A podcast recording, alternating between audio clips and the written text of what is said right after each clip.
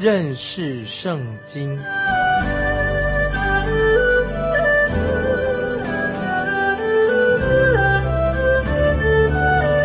认识上帝的话，把上帝的话带到全世界。本节目是由认识圣经机构和环球广播电台联合制作，欢迎收听。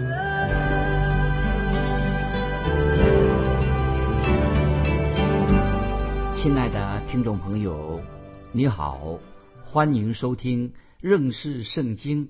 我是麦基牧师。我们看约拿书，旧约约拿书。第三章第一节，约拿书三章一节，耶和华的话二次临到约拿说：“神这个时候再给约拿一个机会。”神的呼召第二次临到了约拿。我不相信啊，现代的一些公司行号会给人有第二次的机会，给第二次的机会给一些他所聘雇的人。好几年前。我认识一位啊，银行的一个总裁，地位很高，他也是一个基督徒，他也是我的好朋友。有一次，我就问这位银行的总裁，问他说：“如果你们的分行，银行的分行职员里面有一个经理，他卷款逃走了，逃到南美洲去了，带走了资金，但是过了几年，他又回来要求你们的银行饶恕他，再给他一个机会。”给他一份工作，我就这样问他说有没有可能？这位银行的总裁直接的回答说不可能，他绝对不再有机会的。这样的人，他不会有第二次的机会。听众朋友，我们基督徒要感谢神，凡是听过福音的人，我们都要感谢神。神愿意给你给我第二次的机会，神不会因为约拿啊这个人他是啊非很有才干，很特别。才对，特别的对他太对待他这么好，神没有把约拿当成一个啊特别的例子。听众朋友，你要记得，在创世纪里面想到有一个人也很特别，就是雅各。你知道雅各的事情吗？雅各他失败了，不断的失败，不是一次，他不断的跌倒了，他甚至羞辱了啊神的名，所做的事情都不讨神学，但是神。并没有放弃雅各这个人。雅各，我们知道他的行为很很不好，他是个骗子，也很狡猾。他跟他叔叔拉班住在一起的时候，他还是以为觉得可以靠着自己。可是他不晓得，他的岳父拉班比雅各更狡猾、更聪明，诡计比雅各多得多。虽然雅各已经尽力，他希望把他自己的工作本分做得好，但是最后雅各还斗不过。拉班他的岳父，所以雅各不得不逃离拉班的家。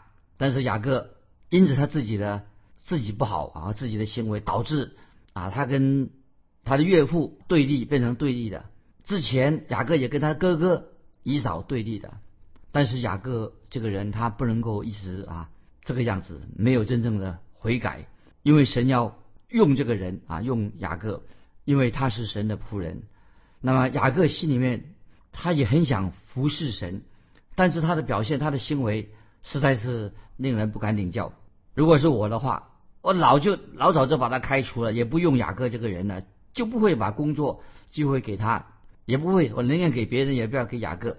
如果我是神的话，我不会要像雅各啊这种人。但是听众朋友，你是怎么样的人呢？神却是没有这样的对待雅各。神也没有这样的对待你，对待我。当雅各他走在回家的路上，有一个晚上，神就在比努伊勒那个地方，他与天使摔跤，神与他摔跤。听众朋友，有时候我们描述这件事情，在比努伊勒啊，神跟雅各摔跤的事情的时候，那么我们说哦啊，雅各跟神在摔跤了。亲爱的听众朋友，雅各是在。没有必要和神摔跤，他怎么跟神摔跤的？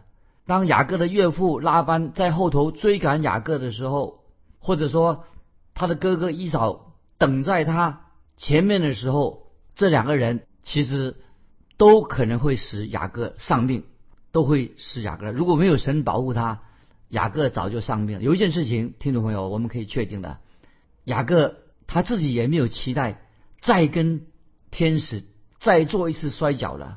听众朋友，你觉得为什么呢？因为雅各他自己他的问题已经够多了，他一生的问题很多问题。雅各自己本人他并不想跟任何人摔跤，他也没有这样的能力，而是神自己在比努伊勒这个地方，神主动与雅各摔摔跤啊，听到没有？所以雅各与神的天使摔跤这件事情啊，是一个非常大的神迹。我们知道雅各就在那天晚上，他学会了一件一生。最大的属灵的功课，这个属灵功课是什么呢？是神为要挽回雅各的心，神要拯救他，神要怜悯他，所以神就让他的腿瘸了，雅各腿就变成瘸子了。当雅各跟天使摔跤的时候，看到他自己输的时候，雅各做了什么呢？听众朋友，他就紧紧的抓住神，抓住神，他祈求神给他祝福。他不让那个天使离开，他要神给他祝福。听众朋友，从那个时候开始，雅各改变了，他变成一个新造的人，他悔改了。就像啊，我们后来看到雅各，他回到埃及啊，当雅各老的时候，他所看到的雅各，他要到埃及去，他知道他的孙子，他想跟他孙子们见面，那么就是讲雅各跟约瑟。去了雅各当宰相的儿子见面那时候的情况啊，在这个创世纪里面，这很动人的情况。雅各跟他的儿子约瑟见面，也跟他的孙子见面，那么这个很动人的情况。我自己听众朋友，我自己现在已经做主妇了，感谢神，我现在是做主妇了。我知道做主妇的老人啊，我现在年纪也长，年年老了，有时会偶尔会讲话。夸大一些，好像好像吹牛一样，吹一点牛。因为我们老人总希望啊，孙子的小辈啊啊对你好印象啊，所以我们喜欢有时讲话啊有意无意的夸大。但是老雅各，你知道老雅各他老了，腿也瘸的，他没有告诉他的孙子说：“你看，那我以前想当年啊，我怎么样的聪明？想当年，哎呀，我怎么样怎么怎么样？我以前怎么样胜过了？”呃，我的哥哥一嫂，我赢过他；我岳父拉班，我也跟他对立过，我也赢他的。在创世纪四十八章十六节啊，听众朋友，我们翻到创世纪四十八章十六节，看雅各年老的雅各怎么说？雅各说：“愿我我主，愿我主亚伯拉罕和我父以撒所侍奉的神，就是我一生，就是一生牧养我，直到。”今日的神啊，这是创世纪四十八章十六节啊。雅各年老的时候，这个话是很动人的。我们再念一遍创世纪四十八章十六节。老雅各说：“愿我主亚伯拉罕和我父以撒所侍奉的神，就是一生牧养我直到今日的神，救赎我脱离一切患难的那使者，是否与这两个童子。”听众朋友，雅各已经真正。变成一个新造的人了，他改改过了，改过自新了。他年纪老的时候越谦卑了，他心里面全然信靠神，变得不一样的啊！听众朋友，从雅各的这个历史里面啊，让我们听众朋友也有一些反省。那我们再举个例子，大卫王讲的大卫王的事迹，直到今天，我看到有些教会的人呢，哎，喜欢拿大卫王做文章啊，喜欢批评大卫王。曾经有有一个一个教会里面的人啊，他好像他没有好心眼，他好像讲到大卫的时候，讲到大卫好像很不屑。这这这位这位老弟兄啊，他他提到大卫时，他觉得有有有点不屑这个眼神啊，这没用很轻视的话啊，他就问我一个问题，他说麦基牧师，为什么神说大卫是合乎他心意的人呢？啊，所以听到不？因为神曾经对大卫说他是。大卫是合乎神心意人，所以这位老弟兄就有点觉得哎很不屑的样子。他叫我麦基牧师，你回答一下，怎么大卫有些为什么他是合乎神心意的呢？这种人怎么合乎神神心意呢？那么我就回答这位老弟兄说：那么你是不是特别知道大卫他犯了谋杀罪，也犯了奸淫罪，所以神才这样对他说话。你是这个意思吗？他说：“对，我就是啊，这个人，我认为大王就是这这种人，犯奸淫罪，犯谋杀罪。哦，神还认为他是一个合乎心意的人。那么其实，我认为这位老弟兄没有好好的仔细读圣经，所以听众朋友，关关于大卫的生平，听众朋友你也要特别注意。没有错，大卫的确他犯了可怕的罪行，但是神已经惩罚他，他为他的罪已经。”承担了神的惩罚，承担了神的管教。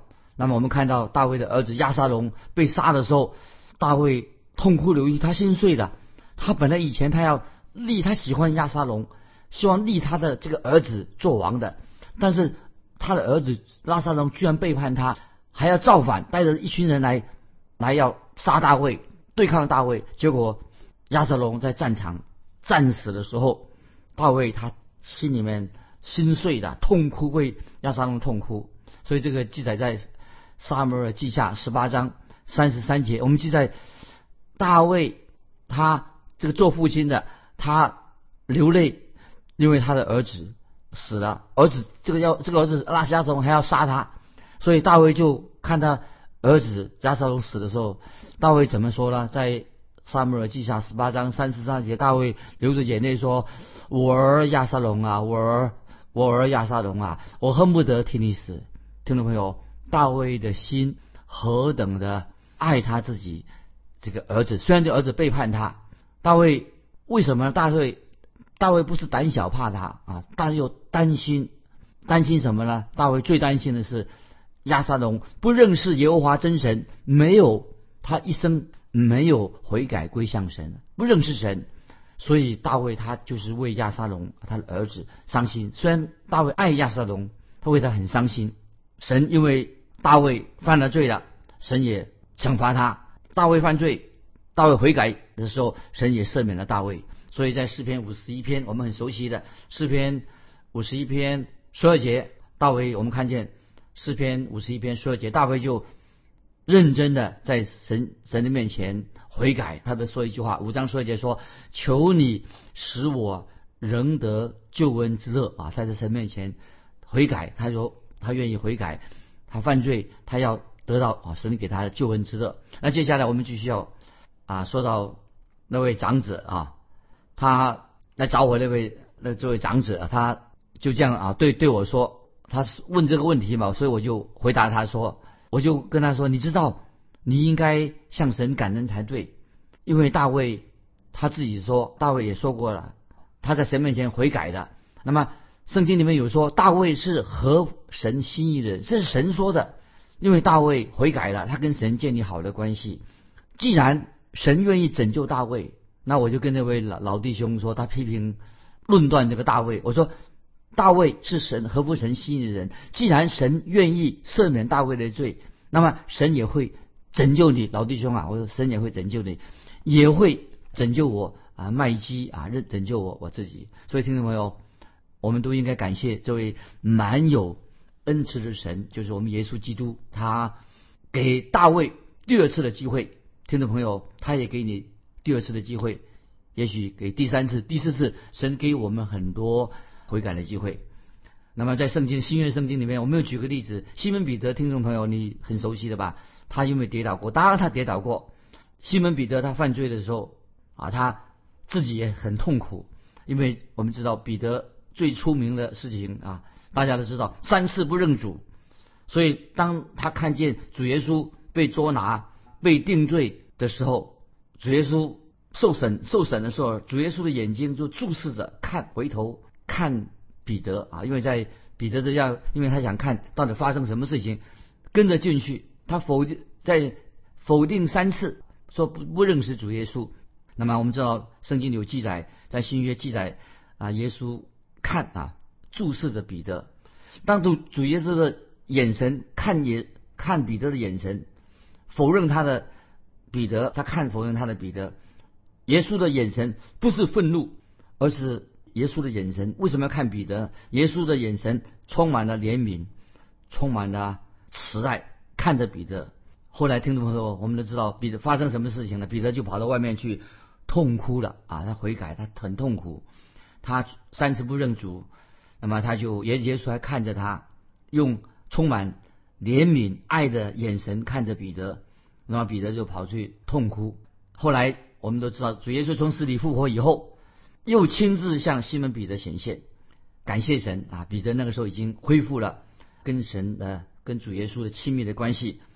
亲爱的听众朋友，如果你是神的儿女，你也曾经犯了罪，或者你现在心里面也觉得有罪恶感，你可以直接就来到主耶稣面前，只要你很坦诚的、诚恳的在神面前悔改，你可以把你的内心的痛苦，把实实情、实情真真实的话告诉主耶稣，主耶稣一定会赦免你，他会接纳你，因为主耶稣是给我们第二。次机会的神，神给我们机会，第二次给你机会。我再举一个例子，有一个人也曾经失败过，就是约翰马可，就是马可。那么他起初并不像一个很勇敢的、忠心的宣教士。那马可他本来啊，这个名叫约翰马可，约叫约翰的马可，他是很懦弱的人。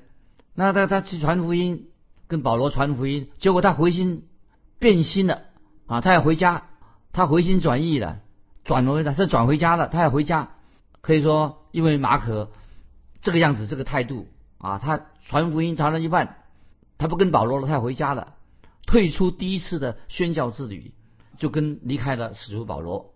圣经里面记载，约翰马可他有一个好朋友啊，就是老好人巴拿巴啊，巴拿巴，他却留住马可，巴拿巴就亲自。带马可参加第二次的宣教之旅，但是保罗说他不想带马可同去，因为保罗认为说他跟他不喜欢马可这个人，他跟他关系已经结束了。那他也许保罗就对巴拿巴说：“我不要带他这种人一起去宣教，一起跟他传道，因为他上次中途就回心转意啊，就是变心了，跑回家，跑回家的。但是后来听众朋友，马可。”他也改变了，也是回回过了。那么后来，保罗对他的看法听众改变了，因为神自己接纳了马可。后来保罗最后一封书信的时候，就提摩太后书二章十一节，看保罗怎么样接纳马可的状况啊，就是情况。提摩太后书二章十一节说：“你来的时候要把马可带来，因为他在传道的事上与我有益处啊。”这是。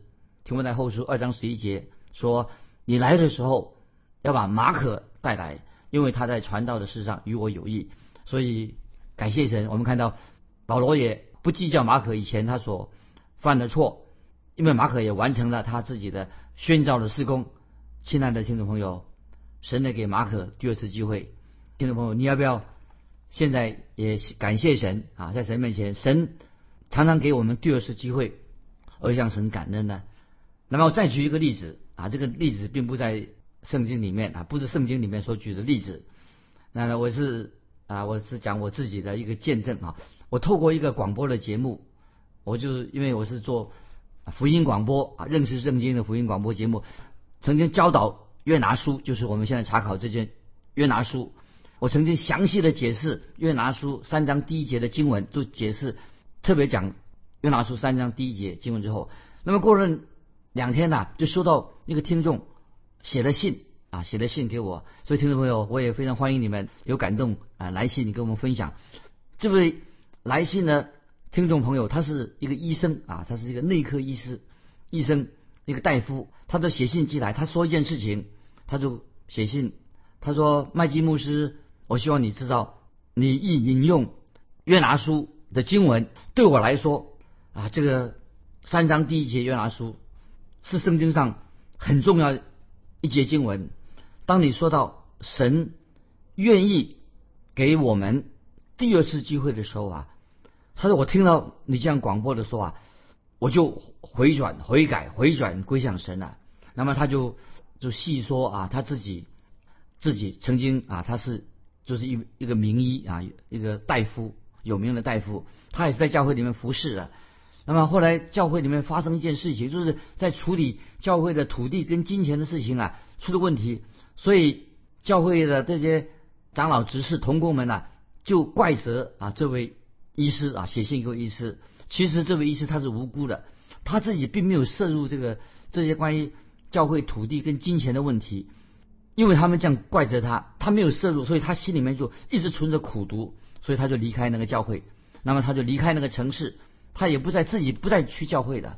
后来就因为听了关于约拿书的这个福音广播，我们的福音广播节目啊，认识圣经这个节目，那么他他特别听到我说到神愿意给我们第二次的机会，那么他就信上他写信给我说，他说我像一个在沙漠里面快要渴死的人，灵性上快要干渴快要死亡的，我就好像得到一杯凉水一样，让我。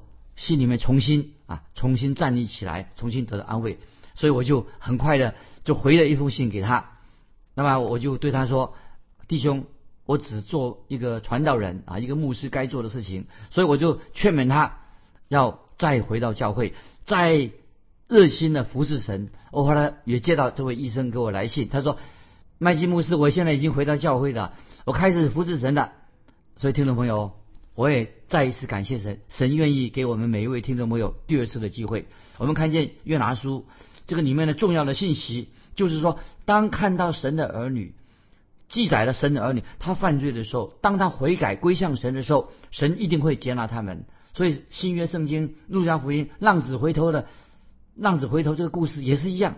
当这个浪子回到家里面的时候，他没有被他爸爸毒打，他爸爸反而为他办了一个场宴席，那父亲亲吻他。那这个浪子他回来的，他没有爸爸没有把他赶出门，做父亲的也没有拒绝这个浪子，父亲反而接纳他回家，这个是神的恩典，说明啊神的恩典，听众朋友是太奇妙，简直是不可思议的。所以听众朋友，我们应该常常啊有感谢神的心。那接下来我们就看到这个是一个重要的问题，就是回到约拿书第三章，说到这个城市，神如何对待一个罪恶之城。尼尼微，神怎么样对待这个城？这记载说，这个尼尼微城，这个罪恶之城，他们悔改的时候是有史以来、历史以来最大的一次复兴啊！所以听众朋友，当复兴来临的时候，就是说表示人会回转归向神。所以尼尼微城发生了一件非常奇妙的事情，就会让我们看见神他很奇妙做的很奇妙的事情。就算在新约五星节啊，在尼尼微城所发生的事情啊，在新约五星节所发生的事情啊啊，五星节啊，我们也知道发生了好几千人归主了，很奇妙，圣灵降临了，很多人归主了。其实尼尼微城所发生的事情，就是约拿去传到尼尼微城啊，有几十万人听了约拿他的传讲福音、传神的道，有几十万人。悔改归向神的，从来在历史上没有发生过这么大的事情。整个城市人啊，都回转尼尼微城啊，回转归向神了，这是从来没有发生过的事情。那么使徒，包括使徒保罗，他停留在一个地方、一个城市，完了以后去另外一个城市。那有些人信主了，也不是等到所有成人信主了，他才离开啊。他保罗他信息讲完以后，他都到另外一个城市去了。可是这一刻，圣灵居然。在尼尼微城啊，大大的动工，所以从那天开始，尼尼微城成人悔改归主之后，听了约拿的信息啊，这么久以来到现在，再没有发生过像尼尼微城人、尼尼微城这些外邦、外邦邪恶之城啊归主归主的事情，这个很有意义。所以听众朋友，尼尼微城所发生的事情啊，其实发生在什么？建立。成立教会以前，教有教会之前发生了，所以有史以来最大的复兴，在以前尼尼微城发生过，比很大，将来会有史以来另外一个复兴会发生之什么在什么时候呢？我认为说，将来教会被提到天上之后，还会发生更大的有史以来更大的复兴啊！所以听众朋友，家请注意，因为神要复兴，神的复兴复兴。让人悔改归向神，不是依靠教会来复兴，不要不是依靠啊我们这些啊小人物啊，我说不依靠今天的教会来来复兴啊。今天听众朋友以为说，哎呀，我们教会好了不起啊，你这个我的教会很了不起啊，我们这这主人呢，以为啊神认为说你可以做唯有你才能做神的器皿。其实，听众朋友，我要坦白的告诉你，你是大错特错了。神有美好的计划，将来神有比设立教会、复兴教会有更大奇妙的教会。教会感谢神，今天的教会啊，已经成为了教会的心腹。教会在神的儿子主耶稣心里面，当然是有重要的地位，一直站在很重要的地位。但是还没有教会之前，甚至在人类还没有出现之前，其实神已经有一个对整个宇宙有一个拯救的计划。所以，亲爱的听众朋友，神不是无所事事，等着啊！我们认为说自以为人类很了不起，等人类出现，其实神的心意是什么呢？是要从各族各方各民当中呼召一群人出来为他做见证。所以，听众朋友，今天的时代，我认我认为已经到了。这个世界到了末世了，那么神果然是让他的福音透过广播，人人做见证，让福音很多人能够听到福音。可是最大的复兴，最大最大的复兴还没有来到。到了时啊，我们的神会使很多的人都像尼尼微城一样，那时候的大复兴，尼尼微城的福音大复兴，只只算一个小小的历史事件，将来还有。更大的复兴来到，今天我们为时间的关系，我们就分享到这里。听众朋友，呃，我要给你一个小小的问题：你是不是成为福音的见证人？那你如何看这个教会复兴的事情？欢迎你来信跟我们分享你如何的为主耶稣这做见证。来信可以寄到环球电台认识圣经麦基牧师收。愿神祝福你，我们下次再见。